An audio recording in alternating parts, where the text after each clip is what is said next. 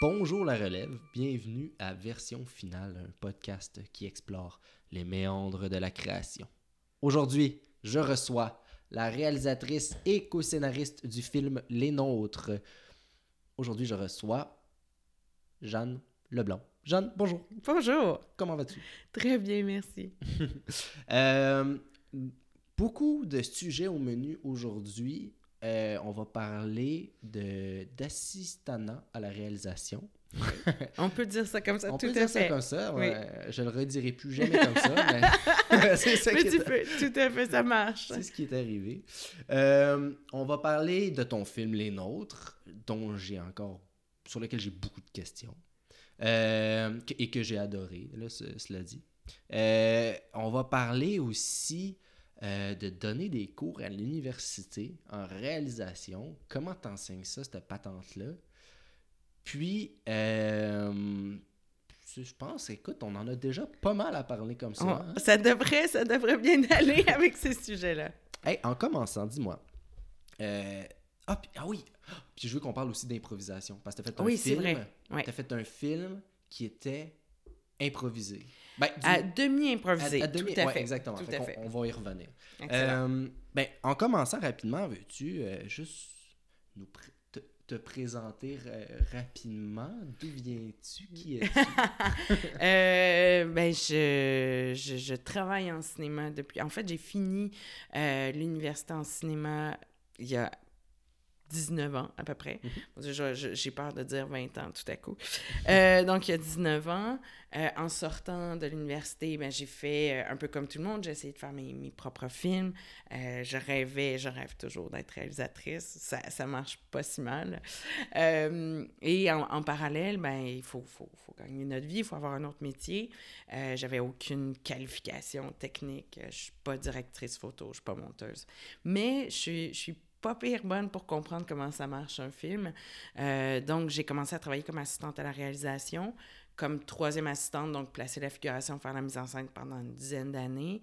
Puis maintenant, je suis première assistante également.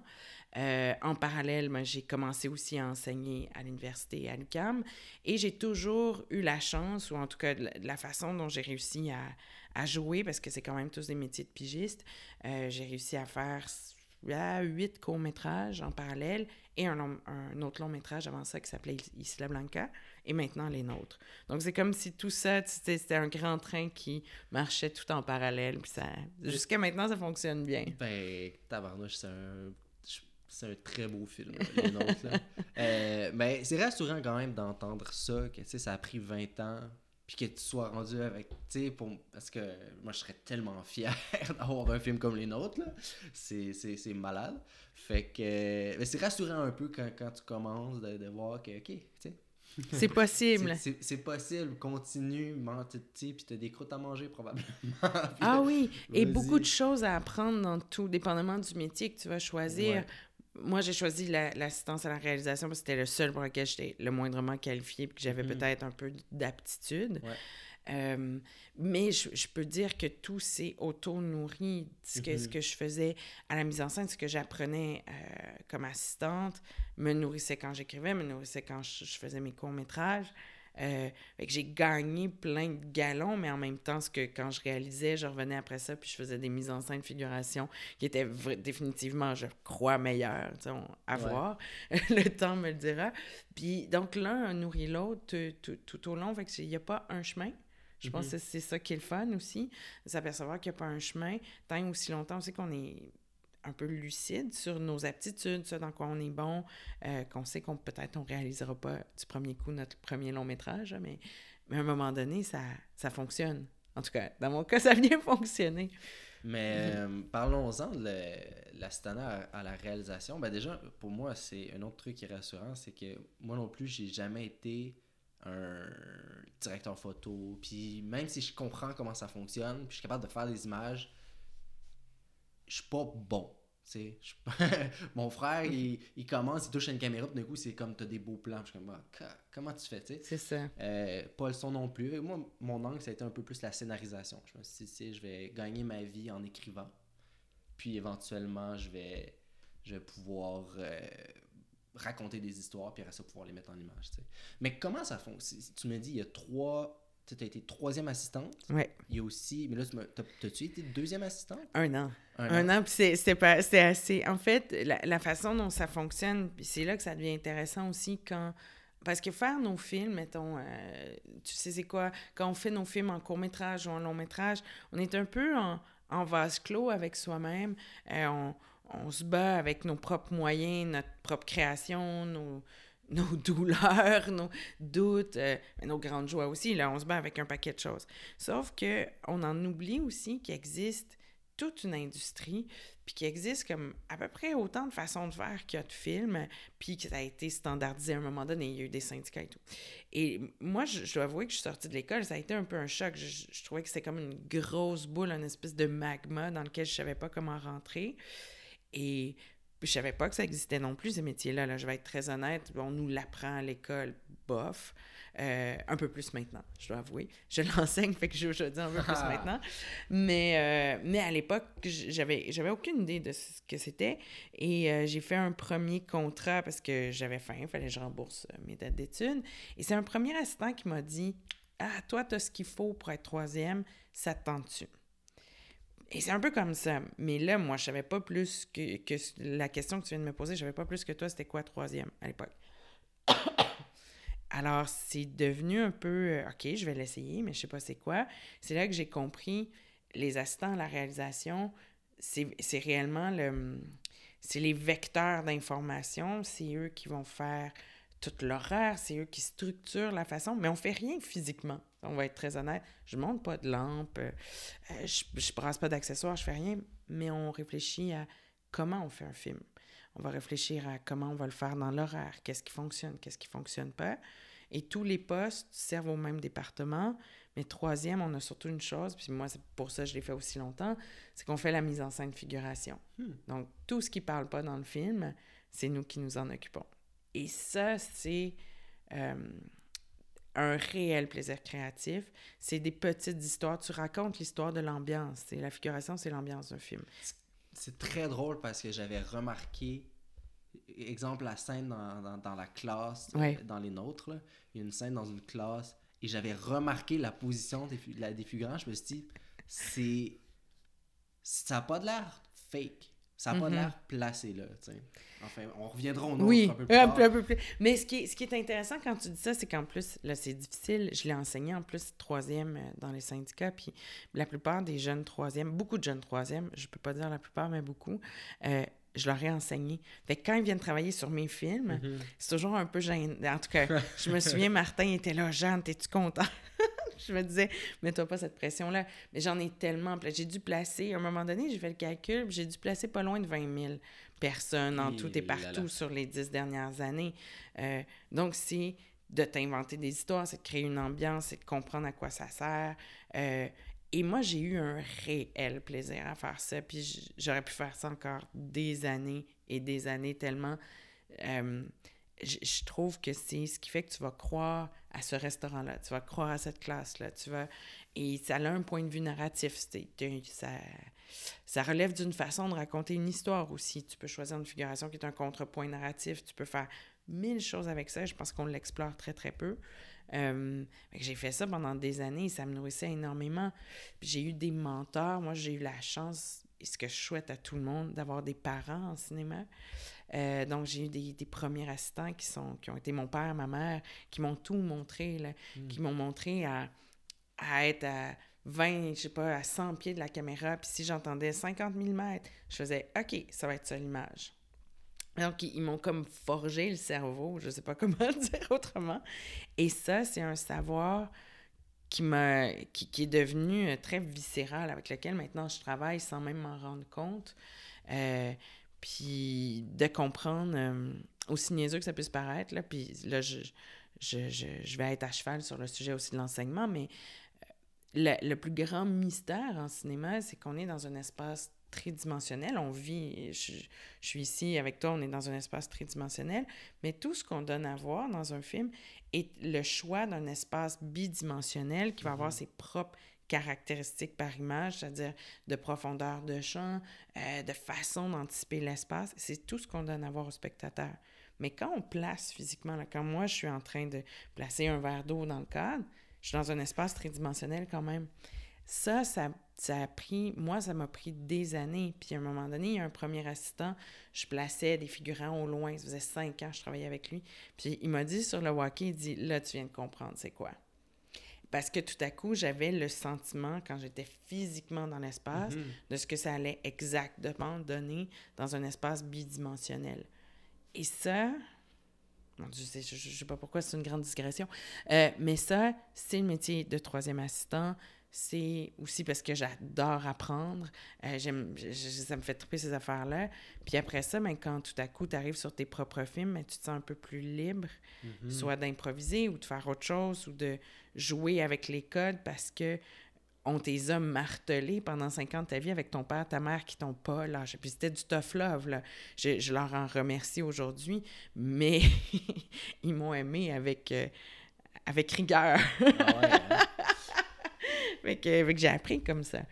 Donc ça, ça sert pour, pour le reste aussi. Ouais, ben c'est très intéressant euh, parce que c'est vrai qu'il faut t'as pas tout le temps tu peux pas tout le temps aller voir derrière le moniteur à quoi ça ressemble là. Ben non. faut que tu faut que tu, tu l'internalises euh, puis- Puis ce qui est intéressant, c'est quand tu y penses, il y a à peine 15-20 ans, quand on tournait en pellicule, on n'en avait pas de moniteur. On a, tout ce qu'on avait comme référence, c'était l'apprentissage qu'on faisait du langage. Donc, qu'est-ce que ça veut dire tourner avec une 25? Qu'est-ce que ça veut dire un dolly, une contre-plongée? Mais de pas de façon théorique comme on l'apprend en regardant un film, mais euh, de façon euh, pratique, c'est-à-dire je suis dans l'espace, je le vois, je le comprends, je le comprends dans un espace tridimensionnel.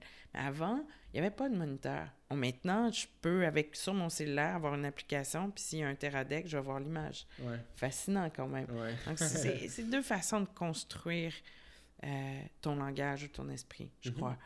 Euh, donc voilà, c'est c'est comme ça que j'ai appris. J'ai été troisième, puis maintenant première. puis euh, admettons qu'on passe un deuxième assistant ça fait quoi? Le deuxième, ah, ça c'est c'est peut-être la partie la plus obscure. Là. Je vais y aller avec premier d'abord, ça va être plus facile d'expliquer deuxième. Ouais. Premier assistant, c'est la personne, quand tu es dans un making-of, là, c'est la personne qui parle tout le temps. Moteur coupé, on s'en va à gauche, non, on fait pas ça, on check la gate, on va... euh, C'est la personne qui gère, c'est vraiment le contremaître du plateau. Mhm. Euh, c'est la personne qui va gérer les horaires, qui va dire, OK, on va faire ça dans cet ordre-là, pas dans cet ordre-là. les horaires de tournage Les horaires de Plus- tournage. pas les horaires des, des gens Non. Ben, ça finit par être les horaires des gens aussi, on va se le dire. Mais c'est les horaires de tournage. Et quand on est tout en préparation, dès, le- dès le départ, quand on commence les, à décortiquer un scénario, euh, à l'analyser, ben, à un moment donné, on un- on ne peut pas tout faire tout seul. C'est-à-dire qu'on ne peut pas tout analyser, se revérifier, commencer à, à regarder les horaires des comédiens, leur indispo. Et c'est là que le deuxième assistant rentre aussi en ligne de compte, qui lui va s'occuper de regarder les indispos des comédiens, regarder le casting, euh, s'assurer que tout est euh, tout le monde on communique ensemble. Fait que la prise de décision c'est le premier, mais la mise en application c'est le deuxième assistant. Fait que c'est vraiment la personne, c'est mon bras droit là. C'est la pe- alors que moi je peux crier sur un plateau, je crie pas, mais je vais parler fort ou je vais diriger les réunions ou je vais y penser. C'est la personne qui fait la poutine derrière. C'est du gros travail, mais c'est quand on parle de travail de l'ombre, ça ça en fait définitivement partie. Ah ouais Oui.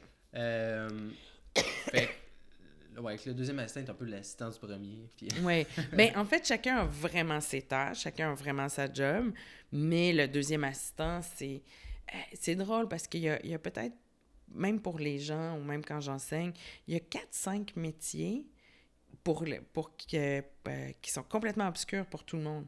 Que les gens vont faire, mais j'ai beau étudier en cinéma, qu'est-ce que ça fait un deuxième? Qu'est-ce que ça fait un régisseur, un assistant régisseur? Là, ils tombent des nues. C'est réellement c'est des métiers logistiques de l'ombre. C'est des gens qui pensent au... La meilleure définition, je peux te dire, c'est- un plateau, ça va tellement vite, il y a tellement de décisions à prendre, puis ça te prend des gens qui sont ton home base. tu sais. Si on était, si on était à la guerre, là, c'est vraiment ceux qui regardent dans le futur, qui prévoient le coup d'après pendant que nous, on est euh, au front. Ouais, là, ouais. Fait que c'est un peu ça leur tâche.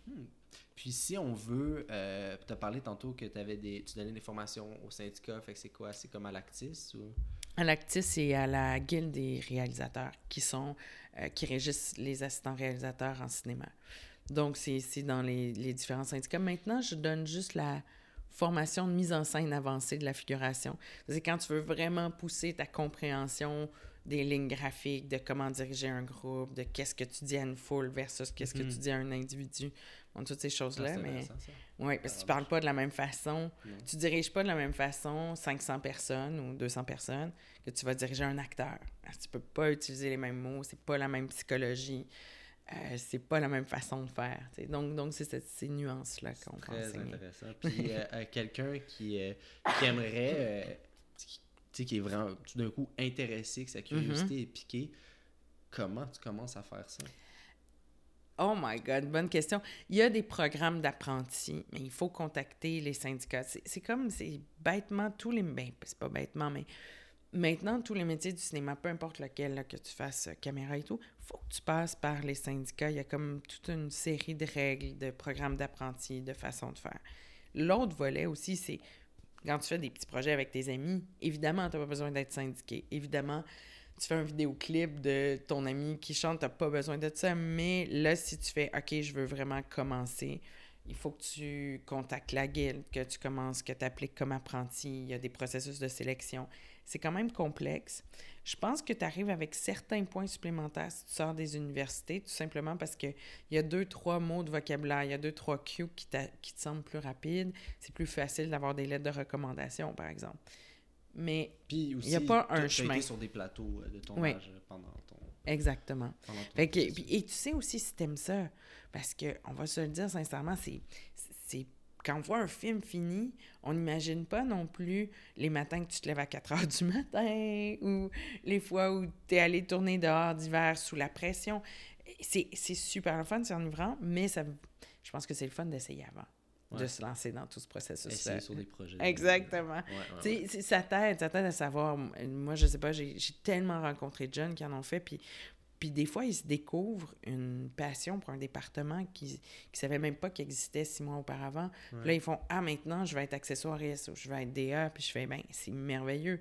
Mais si c'est le fun de l'apprendre euh, plus tôt que tard. Je ouais. dire ça comme ça. Ben, D'où l'expérience sur les, euh, sur les plateaux, euh, Ouais. leur importance. Puis, mais ça, c'est quelque chose aussi que, tu sais, quand tu es au cégep ou que tu as envie de faire ça de, de ta vie, puis tu es jeune, on dirait que ça, c'est dans tous les métiers, toutes les branches de notre vie, là. On dirait qu'il y a tout le temps juste quelques petits métiers qu'on vise, tu sais, puis il y a comme un soulagement quand tu arrives à un point où tu es comme « Oh my God, OK! » Il y a un tout ça. éventail de possibilités, tu sais. Mais tu sais, moi, je, quand, quand je disais tout à l'heure, je savais même pas en sortant de l'université que ça existait à temps réel. Puis c'est un premier qui, qui avait. Normand, je pense, avait 50 ans quand il m'a, il m'a spoté. Là. Puis à un moment donné, il a fait Toi, t'es une naturelle. Ça, on va l'entendre des fois. C'est comme si tu as le tempérament. Parce qu'on a. Il y, a des, il y a des tempéraments de médecins, il y a des tempéraments de comptables. Ben, il y a des- tempérament de l'assistant? Réalisation. Oh my God. Euh, je pense que c'est des gens. euh, c'est- dur parce qu'on dirait que je vais parler de moi, mais non. OK. Euh, C'est des gens qui euh, aiment le défi. euh, qui vont avoir une grande, grande, grande capacité d'adap- d'adaptation. C'est-à-dire que dès qu'il arrive un imprévu, plutôt que de faire « Oh mon Dieu, je baisse les bras », c'est « Ah ouais, hein?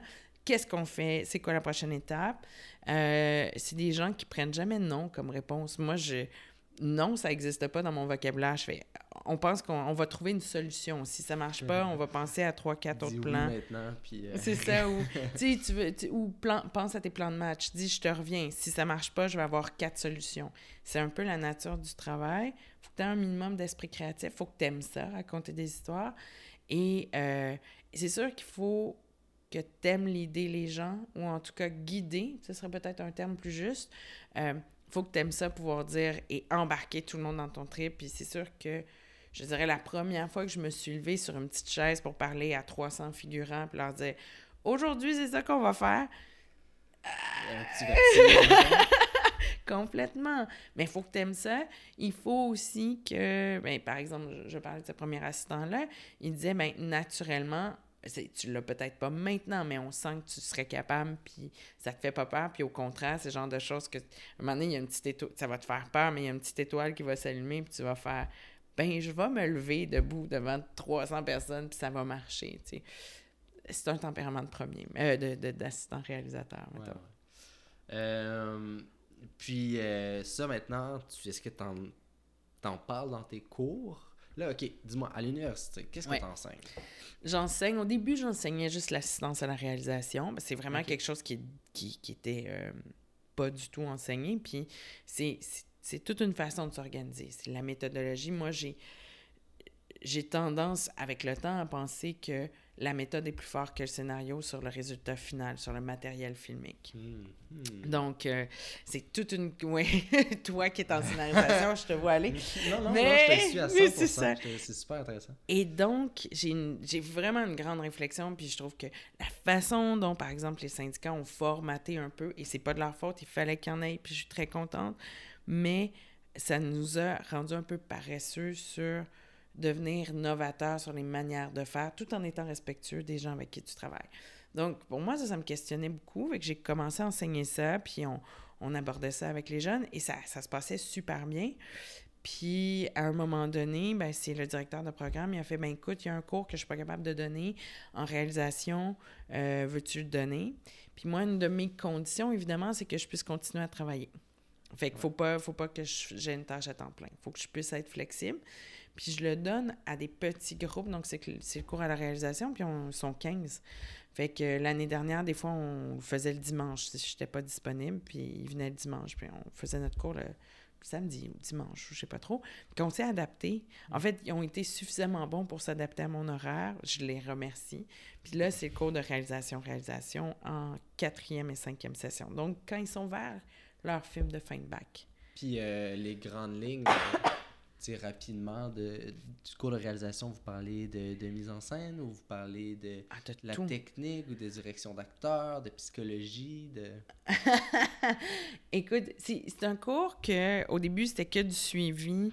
En- le, le premier mandat qu'on m'a dit c'est ben il faut que tu suives les projets, euh, les films qui vont se tourner. OK. Sauf que avec, avec le suivi de projet vient 25 000 questions. Fait que moi-même, je me suis dit, bon, par où je commence? Je savais pas du tout. Euh, fait que j'ai commencé par, j'ai fait, OK, on va repartir de la base. Les, les, les axes, euh, euh, la base de la scénarisation, juste pour être sûr qu'on s'entende bien. Ils ont déjà des cours de scénarisation avant, mais c'est juste de le pousser un peu plus loin. Après ça, la construction de personnages, les grandes lignes des personnages. Sur quoi on travaille? On travaille sur la direction d'acteurs, beaucoup. Euh, après ça, comment le découpage et le langage doivent s'arrimer aux intentions qui s'arriment au scénario? En fait, c'est de tracer la grande ligne entre tes idées premières jusqu'à sa mise en langage, jusqu'au Mhm. montage. Donc, on parcourt les, toutes les étapes, mais toujours dans l'optique de revenir à euh, ce que moi j'appelle, puis je, je co-enseigne avec Alexandre Auger qui est à la scénarisation, mais lui aussi, je pense c'est le même mot, là, mais c'est le prisme de valeur de ton film. Euh, Qu'est-ce que tu veux raconter? Pourquoi tu veux raconter ça? Puis à partir du moment où tu l'as compris, mais c'est s'organiser pour que jusqu'à la fin, on soit dans cette complète ligne, que ce soit de la scénarisation, à l'écriture des personnages, à la direction d'acteurs, au découpage technique, au montage, regarde euh, à la méthodologie, jusqu'au bout. c'est ça, qu'on regarde un peu dans le fond chaque décision à prendre, puis qu'il y en a des milliers, Milliers, complètement. qu'on les regarde sous ce prisme-là. de- Oui, puis de jamais l'oublier. Fait qu'une des grandes parties, puis il y a beaucoup d'aspects théoriques, là. Il, y a, il y a quand même des penseurs, il y a des choses qu'on traverse, évidemment. Mais à chaque fois, c'est de les ramener à si tu as choisi ce plan-là, mais que tu m'as dit il y a deux semaines que tes intentions sont là, je le comprends pas. Donc dans cette optique qu'il faut articuler sa pensée parce que le cinéma, c'est un langage. Fait que si tu choisis de faire des courtes phrases, mais il faut qu'au départ, quand tu m'as tu m'as expliqué ton film ou dans ton prisme de valeur, d'intention, tu t'es dit, moi, je veux faire des courtes phrases. Mais il faut, que ça aille jusque-là, jusqu'au bout. C'est une métaphore, mais c'est un peu ça, enseigner la- la réalisation. C'est la partie la plus difficile parce que tout le monde, mais tout le monde, tous ceux qui nous écoutent aussi, on a tous une base de langage. On comprend instinctivement. C'est un méchant, c'est un bon, c'est un film d'action, c'est un film d'auteur. On le comprend, on, les, on les connaît, les codes. Mais après ça, c'est comment y arriver, puis comment jamais se perdre là-dedans. C'est ça le plus, ben je pense, c'est ça le plus tough, de, d'arriver au début, puis de faire, hey, je me perdrai pas jusqu'à la fin. Euh, c'est de se donner des trucs, des façons de faire, des façons de réfléchir pour, pas, s- pour toujours s'y ramener, pour pas se perdre là-dedans. Euh, je pense que c'est le plus tough à apprendre. Il là là. Mais je crois, mais... Ouais. Mais ouais. ça doit être dur quand même d'enseigner euh, un métier aussi qui se fait beaucoup. Tu sais, à quel point tu es en mesure de tout prévoir sur un tournage. Ah, absolument. Enfin, ah, absolument rien. Là. On va être très honnête, mais en fait, c'est que le plus tough de l'exercice, je pense, c'est de, si tu connais ton prisme de valeur, là, je vais l'appeler comme ça, mais on pourrait y donner d'autres mots, là, tes intentions, peu importe. Euh, après ça, souvent, euh, si tout va mal, il faut que tu aies de quoi te raccrocher Mhm. constamment. Puis dans ce prisme-là, souvent, on fait le... Un coup qu'ils ont fini leur scénario, on se dit, on va l'analyser, puis on va se dire une phrase, une intention par scène. Comme ça, si le soleil se couche, j'ai plus le temps, la caméra a cassé, il s'est mis à pleuvoir, l'acteur est pas de bonne humeur, euh, quelqu'un s'est enfargé, s'est blessé, il me reste une demi-heure, je, suis- je suis dans la merde, ben je peux ouvrir mes choses, je fais l'intention de ma scène, c'était quoi? Puis comment je peux le réduire à son strict minimum sans perdre cette intention-là? Mhm. Fait que le but pour moi, en tout cas, de l'exercice, c'est constamment se développer une boîte à outils qui nous permet en toutes circonstances de s'y référer pour pas perdre son film, puis pas arriver après ça au montage ou au rush, puis de faire mais qu'est-ce que j'ai fait? C'est où c'est que je suis allée là-dedans? Fait que c'est comme toutes des étapes, puis c'est comme ça que je le vois, pour que quand tout va mal, tu ouvres ton coffre, tu fais Ah, je me suis pas perdu. OK, je suis Mhm. encore là. Ouais. C'est ça le plus tough. Mais je pense que c'est le mélange d'assistant réel-réel qui aide à, à se dire euh, le nombre de réalisateurs que j'ai assistés, puis à un moment donné, la boîte à outils est fermée, là, puis il faut l'ouvrir, à coup de... Eh, parce que c'est dur, c'est difficile, puis ça se passe jamais comme on veut, mais il faut savoir qu'est-ce qu'on veut. En tout Mhm. cas, je- c'est là où j'apporterai une nuance. Mais je reviendrai justement sur ce que tu as dit tantôt, là, euh, la, la- la bonne logistique de tournage versus le- le- la Mhm. scénarisation. Tu as fait un film qui était en grande partie improvisé, Ouais, donc j'imagine que de ouais. cette, cette euh, pas cette opinion, mais ce- ce- ce- Euh, cette hypothèse, ou cette hypothèse, on va appeler ça, ça une hypothèse. ça. elle, est venue, elle, elle était là au préalable. Ah, c'est à que- cause de ça que j'ai fait le film, Ouais, comme ça. Parle-moi. Convainc-moi. Convainc-moi. Euh, en fait, je commençais à enseigner quand on a su qu'on allait avoir très peu d'argent à faire le film et on avait le choix entre remettre l'argent ou le garder puis essayer de faire quelque chose avec, euh, tu parles de 1,5 million à 50 000. Donc, on s'est dit, qu'est-ce qu'on fait avec ça? Un long métrage. Un on long métrage, on Ouais. s'entend. Puis déjà, 1,5, tu payes à peine ton monde. Donc, on, tu les payes, mais salaire minimum. tu sais. Euh, donc, euh, donc, on s'est dit, qu'est-ce qu'on fait avec ça? Et là, ça faisait un bout de temps que ça, que, ça me traversait, je sais pas, que ça me trottait en tête, que je voulais peut-être faire une maîtrise, parce que quand tu nommes, nomme-moi tous les réalisateurs que tu aimes profondément, et je suis convaincue que si on creuse comme il faut, ils vont tous avoir une méthode originale. Que tu penses, à Cassavetes avait sa propre méthode, Bergman avait la sienne, Kubrick avait la sienne, euh, Hitchcock avait la sienne, complètement différentes les unes des autres. Mais à partir du moment où tu les analyses, tu fais, ils sont forts de la manière dont ils ont choisi de faire les choses. Le scénario était fort aussi, mais qu'est-ce qui fait la particularité de leur film? C'est définitivement, à mon sens, la façon dont ils l'ont fait. Le scénario, c'est une chose, mais des histoires, il y a un bassin limité d'histoires. Puis, ultimement, on raconte toujours un peu la même chose. Le gars qui rencontre la fille, les gens qui tombent en amour, l'amour frustré, la jalousie. Tu sais, on, raconte un bassin relativement limité d'histoires. Après ça, c'est comment on les raconte. Quel est ton point de vue, Ouais. s'il est original ou pas. Et euh, partant de cet a priori-là, il y a une autre de mes réflexions qui venait un peu plus loin, c'est à partir du moment où on uniformise, ça se dit pas du tout, mais qu'on rend homogène nos méthodes parce qu'on se dit il faut y aller de telle heure à telle heure, il faut faire ça comme ça, comme ça, comme ça, ça, ça va peut-être un peu homogénéiser le matériel filmique, donc des rushs au bout du compte. Fait que je me suis dit, ben non, on n'a pas d'argent. on ne peut pas être vraiment syndiqué. là. On va avoir des ententes, mais Mhm. avec si peu d'argent. Alors, on a comme déchiré une partie du scénario euh, qui, qui était trop complexe à faire. On a tout déménagé ce qui devait se passer à l'hôpital à la maison. On s'est dit, on va louer une maison. On va demander à deux acteurs principaux. Euh, Judith est venue pour jouer la mère, puis il y avait Luc Picard qui est venu faire un, très beau caméo, euh, mais une très belle scène. Puis on s'est dit, on va essayer de faire une scène par jour, tourner en ordre chrono, vivre dans la maison, avoir trois techniciens. Euh, le but, c'était maximum cinq minutes de changement d'éclairage, c'est-à-dire changer un bulbe, rajouter un black.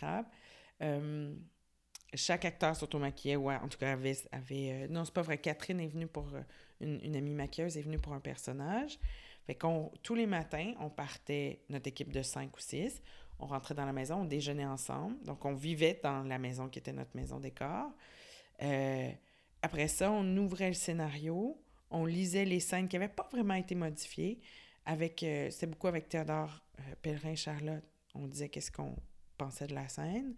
Il allait s'habiller, il allait se préparer. On rentrait dans la pièce, on explorait la scène pendant une heure, une heure et demie. Puis après ça... Vous l'exploriez comment? Euh, on l'explorait. On l'essayait. Des... On l'essayait.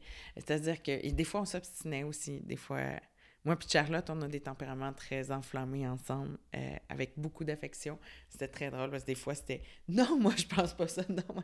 Donc, on, on, on se donnait la liberté d'explorer la scène. Puis quand on se disait, ah, on est à peu près là, là, on faisait, OK, où est-ce que va aller la caméra? Puis avec Vincent Biron, qui était directeur photo, on avait quand même préétabli une base de langage, le type de lentille qu'on voulait prendre, l'évolution du cadre dans, dans, le film, mais c'est tout. C'est tout ce qu'on avait fait. Ben, c'est tout. C'est beaucoup, mais, mais c'était pas plus... Euh, il n'y avait pas de découpage technique. Sinon, qu'on se disait, ben, on va voir où la scène nous porte, on connaît nos grandes lignes, puis on va y aller avec ça. Qu'on finissait ça, puis après ça, on faisait, bon, ben, maintenant, on sait qu'on met la caméra. Et, et comme Vincent, puis il y avait Jean-Sébastien qui était au son, pendant toute la mise en scène, il allait prendre leur... Il, arrangeait leurs affaires, il allait prendre leur café, il s'assoyait sur une boîte de pommes, puis il observait. Fait qu'il pouvait, ça pouvait prendre une heure, puis il regardait qu'est-ce qu'on faisait. Et à la fin, bien évidemment, eux aussi s'étaient nourris de ça. Puis ils mm-hmm. faisaient, ben, peut-être qu'on pourrait faire ça comme ça ou comme ça. Puis c'était des longues scènes. C'était 10 scènes charnières, puis quelques petites scènes nettes autour. Euh, donc, c'est des scènes qui durent 5, 6, 7, 8, 10 minutes, qu'on résumait souvent en 3-4 plans qui ont été découpés, par, qui ont été montés par la suite. Mais je faisais bien trop de prises. Non, c'est pas vrai. C'est qu'on s'est poussé énormément avec les acteurs pour arriver à des états d'abandon, pour voir jusqu'où on pouvait aller émotionnellement. Mais c'était très ouvert, c'est-à-dire que je pouvais aussi ben, on pouvait dialoguer. Euh, Théodore pouvait dire, ben moi, après ça, je t'aboute. Charlotte, elle me criait des fois, tu sais, Jeanne, t'es rendu sa credit card de l'émotion, ça suffit. ça donnait une espèce de, de plateforme d'exploration à plein de niveaux. Euh, il y a des scènes aussi qu'on a jouées où Charlotte ne savait pas ce que Théodore allait faire. On a, on a essayé des choses. Euh, puis quand le monteur est arrivé avec les roches, on lui a envoyé les roches, puis à un moment donné, il m'appelle, puis il dit Jeanne, faut que je sois honnête avec toi je sais pas comment le monter pour l'instant, puis il va falloir que je redéfinisse ma façon de monter. Puis je dis pourquoi? Ben, il dit, c'est fascinant, il dit, tes roches, je les regarde, puis il dit, il y a des prises qui durent pendant 10 minutes. ouais, j'ai fait ça. Il dit, je pense que c'est un plan séquence, puis je le prendrai au complet, puis là, je regarde l'autre, puis j'ai l'impression que c'est un autre plan séquence, puis là, je me dis, mais qu'est-ce que. Puis là, il dit, je suis comme. Il y a comme un souffle que je sais pas quoi.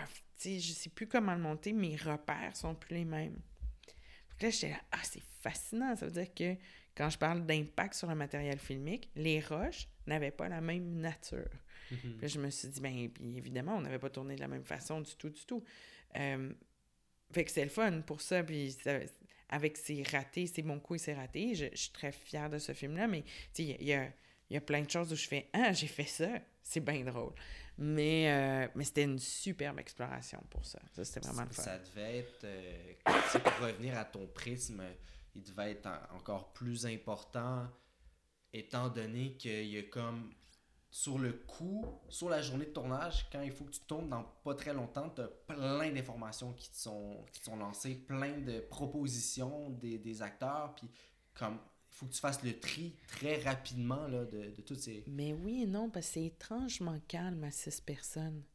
Et c'était très silencieux. J'avais des amis, la façon dont c'était organisé, c'est que j'avais demandé à toutes mes amies de faire un lunch pour six personnes. J'étais là, je veux pas d'argent mon film. Mais fait des fois, ça sonnait, puis là, on recevait une badge de, je sais pas moi, de samosa ou une badge de whatever.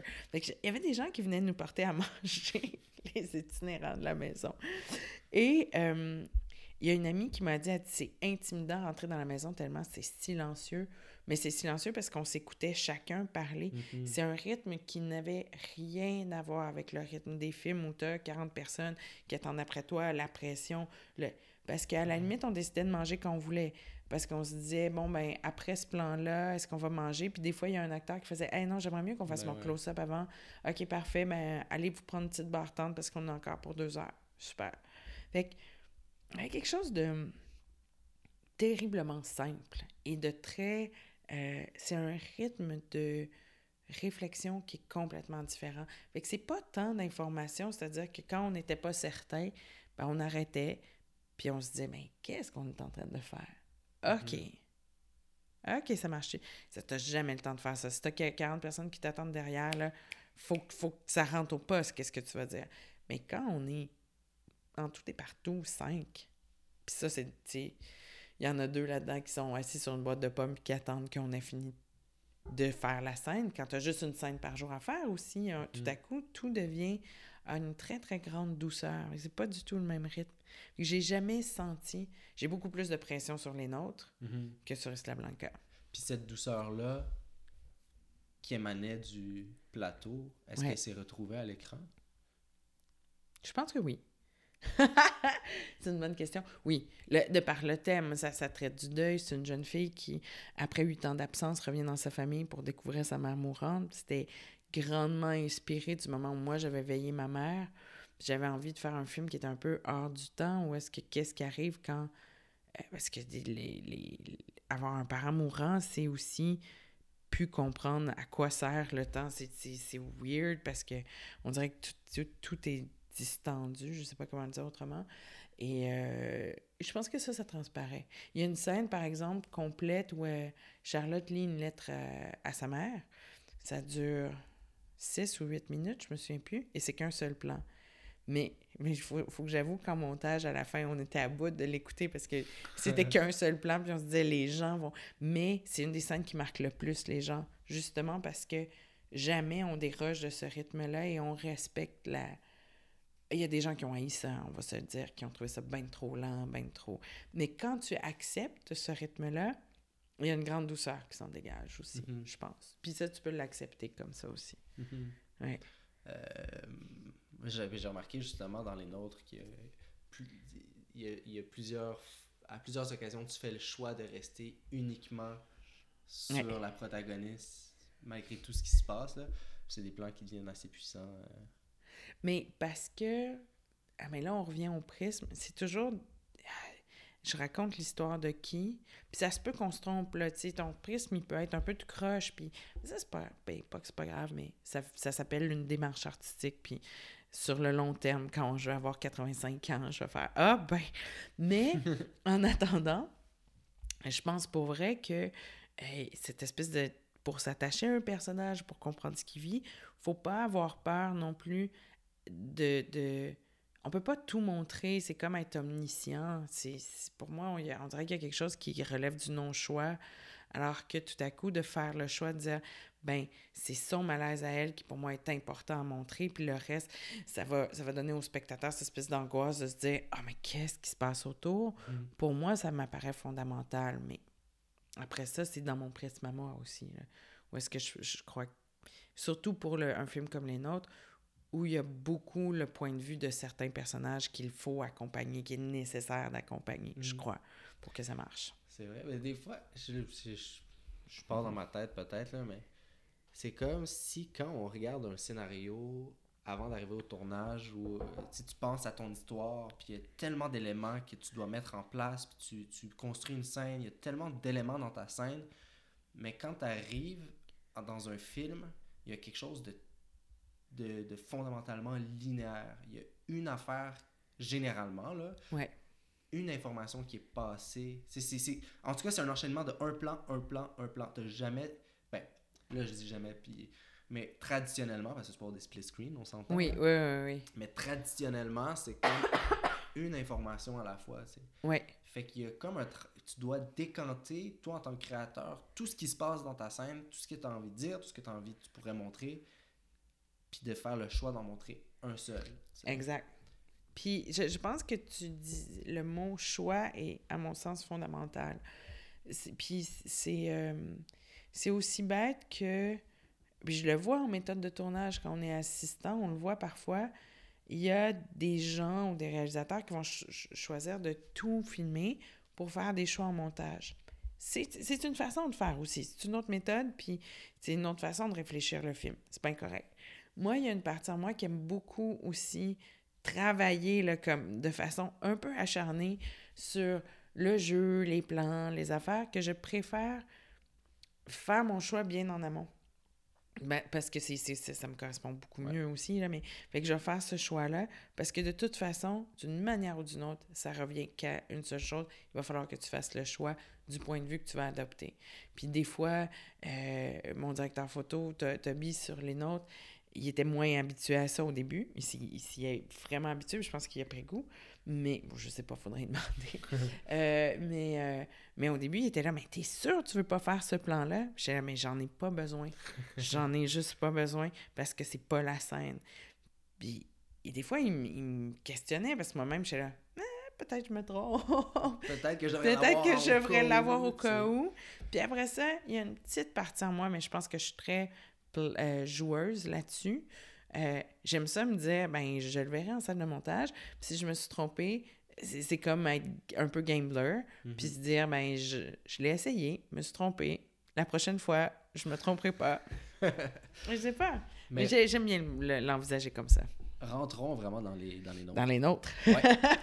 Euh, Veux-tu me faire un bref synopsis? euh? Ah mon Dieu, c'est dur de faire un bref synopsis Ah, de ce film-là.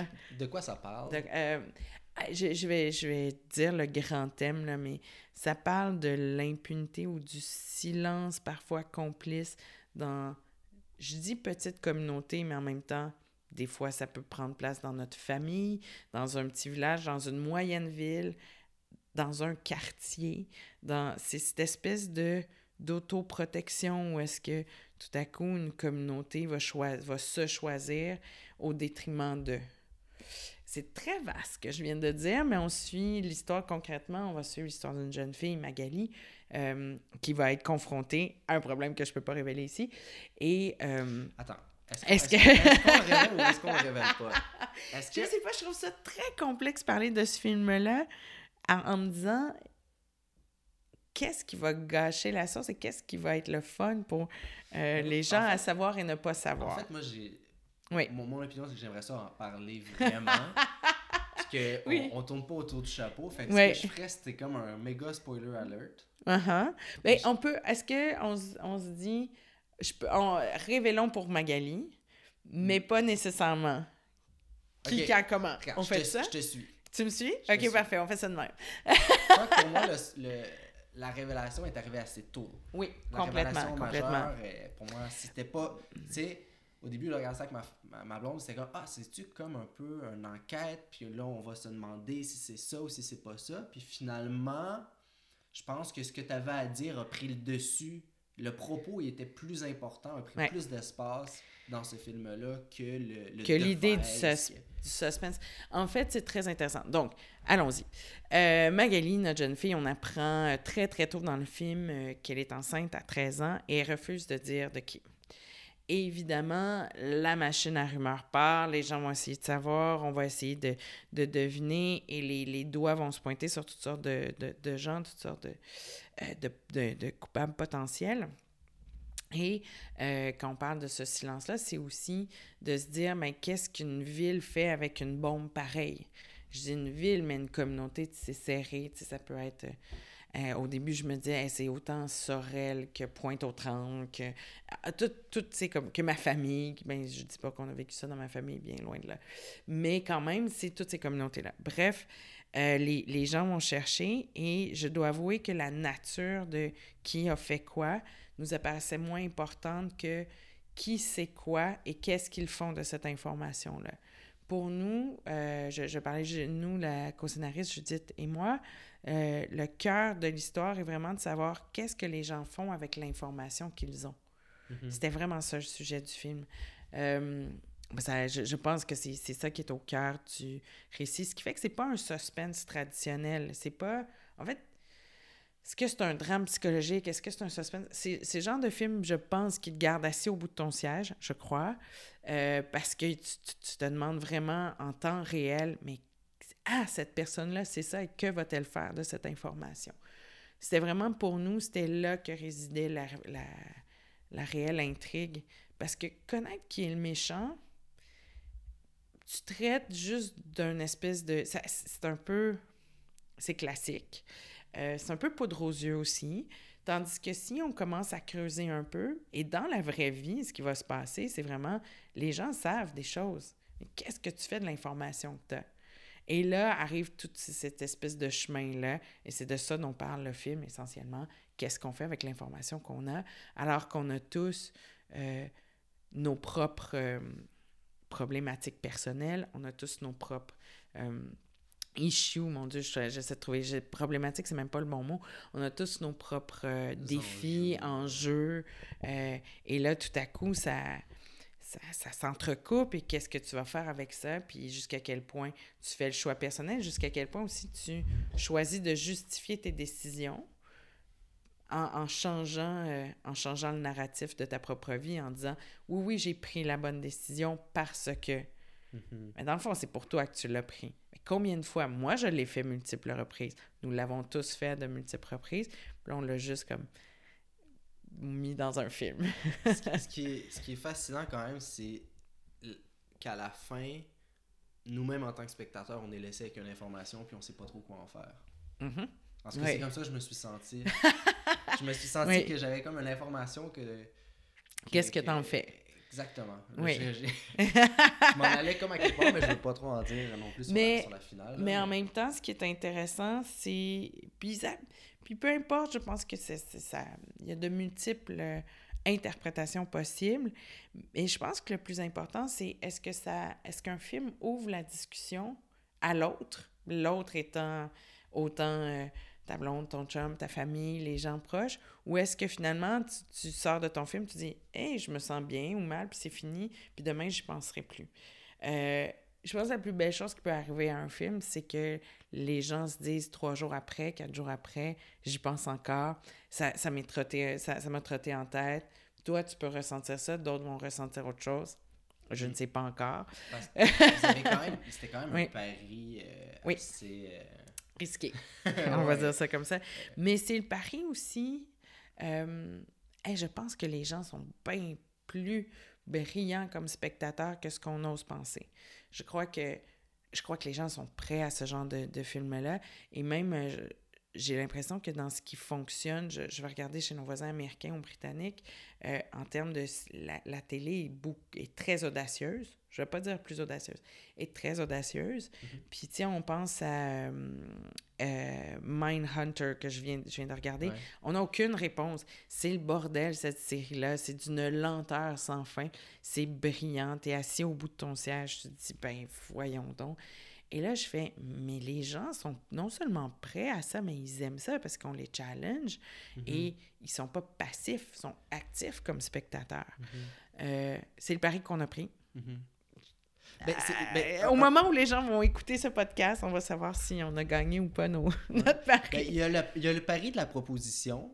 ouais. Ça, je pense que c'est, on, on est capable d'en prendre. Puis, Ouais. comme un- on- je pense que c'est des, des sujets très tabous qu'on Mhm. doit, qu'on doit vraiment discuter. Puis qu'on on, doit voir cette réalité-là. Euh, il y a le pari de la finale, Mhm. qui en est un autre très risqué. Mais il y a un autre pari euh, un peu plus subtil qui est un choix, je ne sais pas si c'est un choix de mont qui a été fait au montage, et là tu me, tu me- tu m'aiguilleras, ou c'est un choix qui avait été fait en amont, mais souvent tu laisses pas terminer tes scènes, ou du moins tu laisses vraiment des questions, dont est-ce qu'elle le sait, est-ce qu'elle le sait pas, Mhm. Puis des fois ça Ouais. peut faire décrocher un spectateur, tu sais, tu- Ouais. ça peut, euh, tu peux perdre des gens, mais vous avez pris le De ce pari-là. Pourquoi? OK. Toi, est-ce que ça t'a perdu? Pas moi. Ok. Moi, c'est le genre d'affaire que j'ai souvent fait ou que Ouais. j'essaie de faire, puis que je me suis souvent fait dire Ah non, fais pas ça. fait que Ok. j'étais comme content de le voir. Ouais. mais Euh, C'est possible de bien le faire. sais. encore là, euh, c'est- j'ai l'impression qu'on se sous-estime. C'est-à-dire que un film est une construction d'une scène à une autre.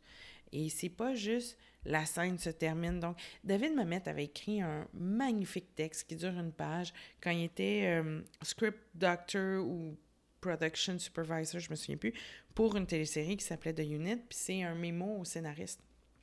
Il disait chaque scène doit avoir un enjeu dramatique et une scène non dramatique ne devrait pas exister. Puis qu'est-ce qu'un enjeu dramatique? Tu as trois questions. Qui est-ce qui veut... Euh, attends. Qui veut quoi? Qu'est-ce qui arrive s'il ne l'a pas? Pourquoi maintenant? Tu connais les règles.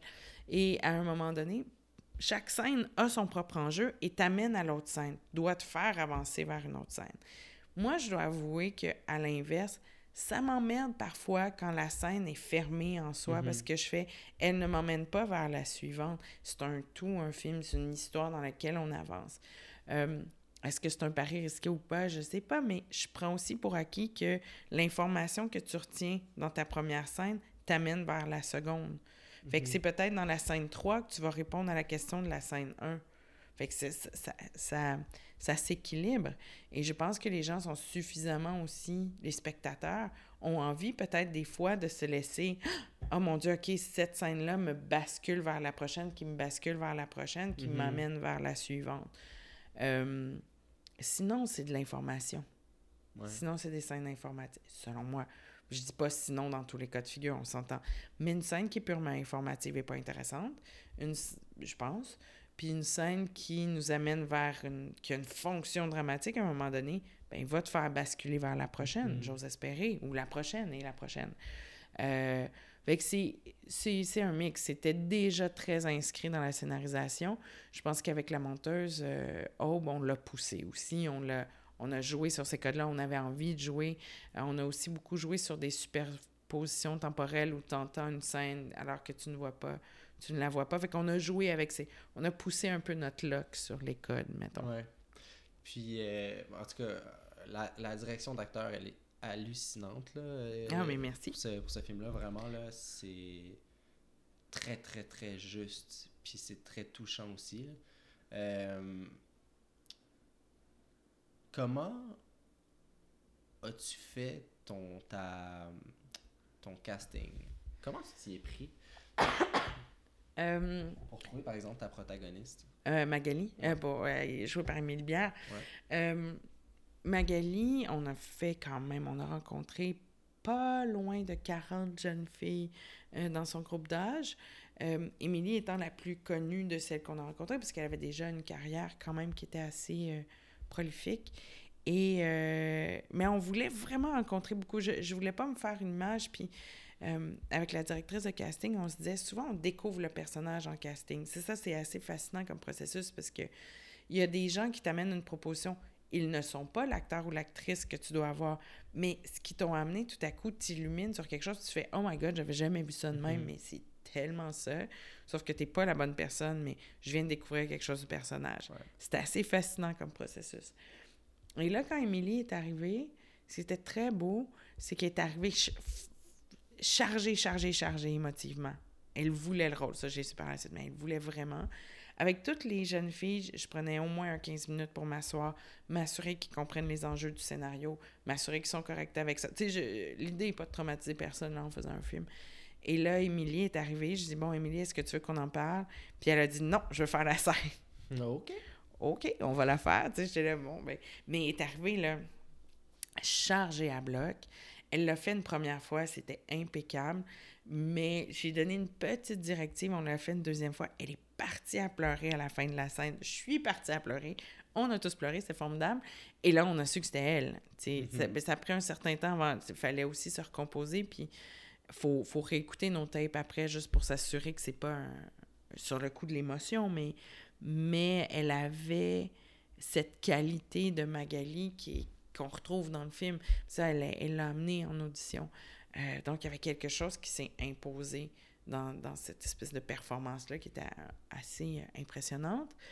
Puis, euh, pour, euh, pour le personnage joué par Chantal et et joué par Marianne Isabelle. Donc, Judith qui joue Chantal, Marianne qui joue Isabelle. Euh, elles font partie du projet depuis le tout début, puis on savait que ça allait être elle, mais ce que j'ai adoré, c'est que les deux se sont physiquement transformés. Judith, elle avait de beaux, longs cheveux blonds, puis on avait en tête Jackie Kennedy. Ah ouais. Hein? Avec cheveux courts, brun, teinture. Il y a eu un petit choc ici, mais je trouve ça absolument elle magnifique. très bien. Euh, exact.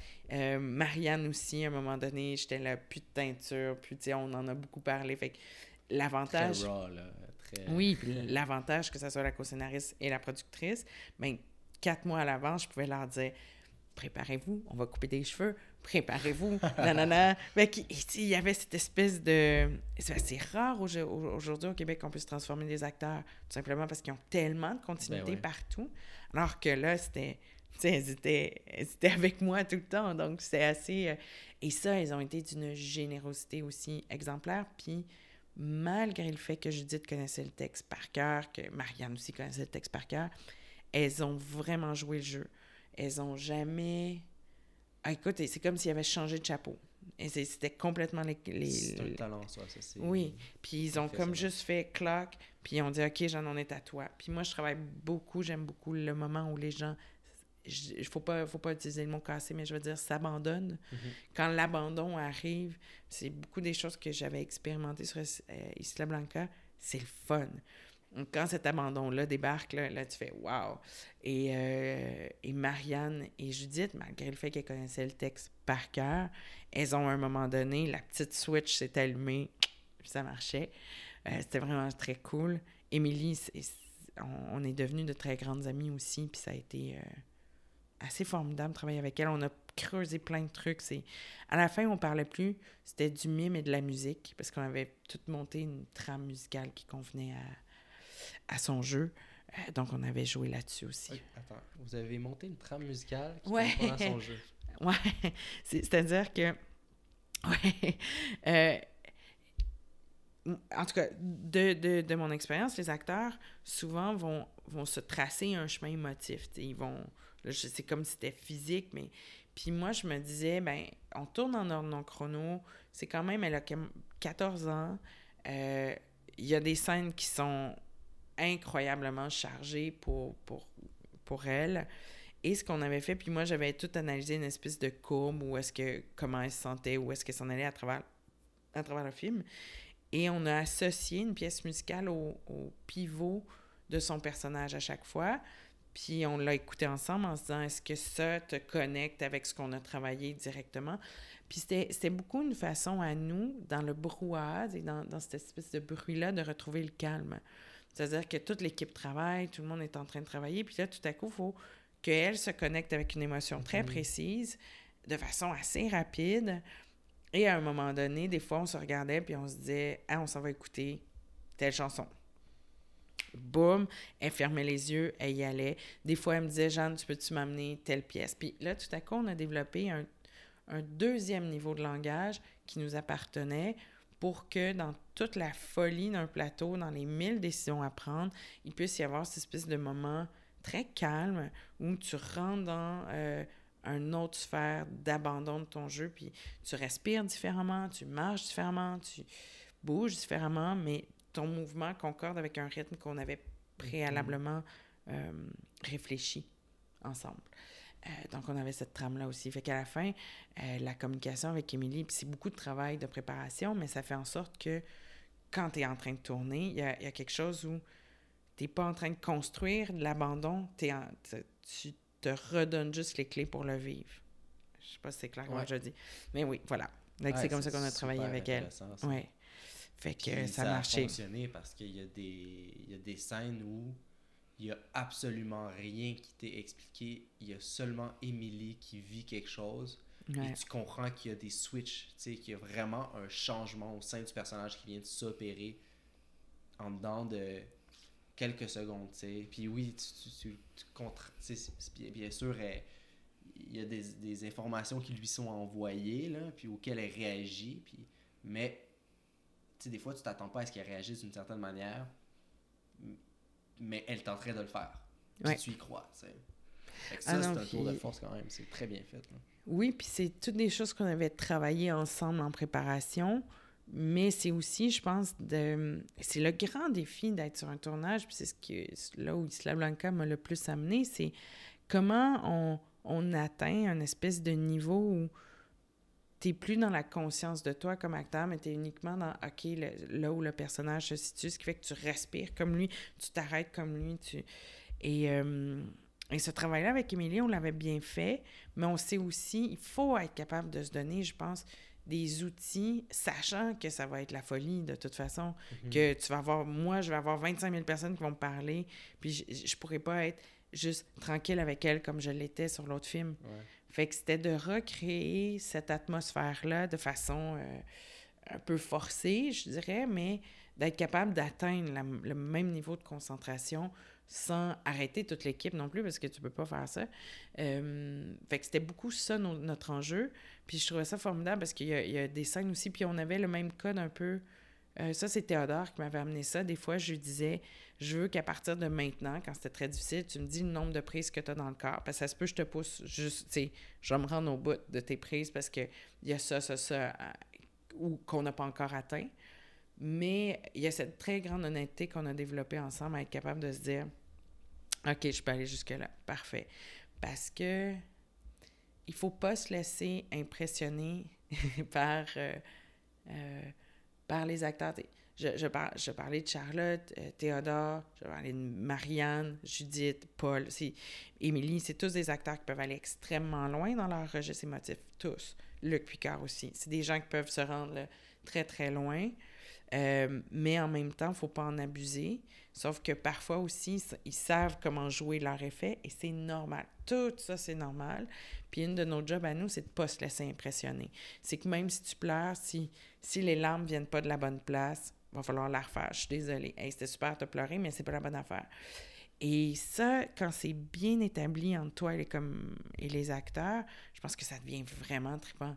C'est Mhm. là où le vrai jeu commence. C'est de dire Hey, t'as pleuré, mais viens ici, on recommence. Mais je vais t'expliquer. On va, on va se dire un peu pourquoi, qu'est-ce qui n'a pas fonctionné. Euh, Ouais, Puis- cette, cette relation-là que tu dois établir Exact. avec les acteurs, elle est mais elle vient aussi, je pense, de la confiance qu'on va pas en abuser. Parce que si tu, dans mon cas en tout cas, j'aime naviguer dans ces zones-là, si on va jusque-là, faut pas que j'en abuse. Faut pas que je me rende à l'épuiser. C'est pour ça qu'à un moment donné, tu fais, dis-moi combien t'en as. Ça se peut que j'aille au bout de ça, peut-être pas. Mais si on a à y aller au bout, puis qu'il faut que je te pousse, ben, il faut qu'on se pousse mutuellement, là, c'est pas moi qui En tout cas, tu, tu vois ce que je veux dire. Si on est en train de, de décider ensemble d'aller plus loin, faut aussi que je connaisse ta limite. Mhm. Parce que moi, j'en ai pas. C'est pas moi qui joue. Ouais. Que j'en aurai pas de limite. Je vais y aller jusqu'à ce que je sois satisfaite. Mais à un moment donné, toi, t'en as une. Et c'est vraiment correct. tu sais. Fait qu'on avait, on avait aussi établi ce, ce dialogue-là. Mais Ça, c'est. Ça, c'est quelque chose de se retrouver, quand tu fais plein de prises, justement, puis de pas se laisser Mhm. impressionner, il faut que tu saches qu'est-ce que tu recherches. Ouais. Ça. Parce que même, même s'il y a de l'exploration, Ah, mais on final, rev- tu- C'est ça, tu reviens à. Au prisme. Et voilà. Toujours. Toujours. S'il y avait une seule chose qu'il fallait revenir, c'est que tu y reviens. Parce que quand tu te perds, quand la personne se met à pleurer, quand sont huit acteurs, puis qu'il y en a quatre qui performent super bien, puis il y en a un, tu es là, ah, on dirait qu'il n'est pas à la bonne place. Si tu n'as pas compris ta scène, toi-même, tu vas te perdre comme réel. Tu ne sauras pas où aller, tu sais pas quoi regarder. Tu es comme toute mêlée dans tes émotions. tu sais pas qu'est-ce qui est juste, qu'est-ce qui l'est plus. Mhm. C'est normal. Puis je sais pas si, si dans. Tu sais, on en parle beaucoup au niveau de la réalisation, mais pour moi, ce prisme-là est aussi important en scénarisation. Complètement. Il est fondamental de A à Z, à, à toutes ces belles étapes. Écoute, euh, c'est tout le temps que nous avions. Euh, Excellent. discussion fort enrichissante. Ah, bon, ben merci. Merci très, beaucoup. très, très C'est le fun. Merci beaucoup d'être venu. Ça fait plaisir. Donc, euh, les nôtres, qui va être euh, à l'écran le 13 mars. Oui, ça s'en vient vite. Ça, s'en vient très, très vite. rapidement quand même. Hein? Oui. Puis, euh, dis-moi, est-ce qu'il y a d'autres projets? Est-ce qu'il y a... Euh, oui. Euh, on en a. Il y en a un autre sur lequel je travaille activement euh, en attendant, évidemment, de savoir si on va être financé. Donc, je l'espère d'ici un an ou deux en tournage. Je vais toucher du bois ta table. Euh, sinon, il y en a un autre que j'aimerais écrire. Non, j'ai quand même quelques projets. euh, ouais, ouais, ouais. Toujours au cinéma? Toujours au cinéma. Non, c'est pas vrai, je te mens.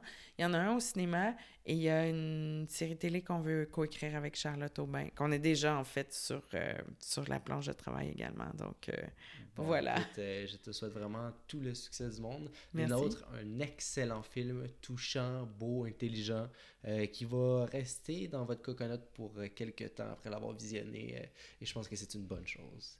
Ben, merci Jeanne, beaucoup. merci beaucoup d'avoir été là et à tous nos auditeurs. Merci beaucoup de votre écoute. J'espère que vous en sortez aussi enrichi que moi. À la semaine prochaine. Au revoir.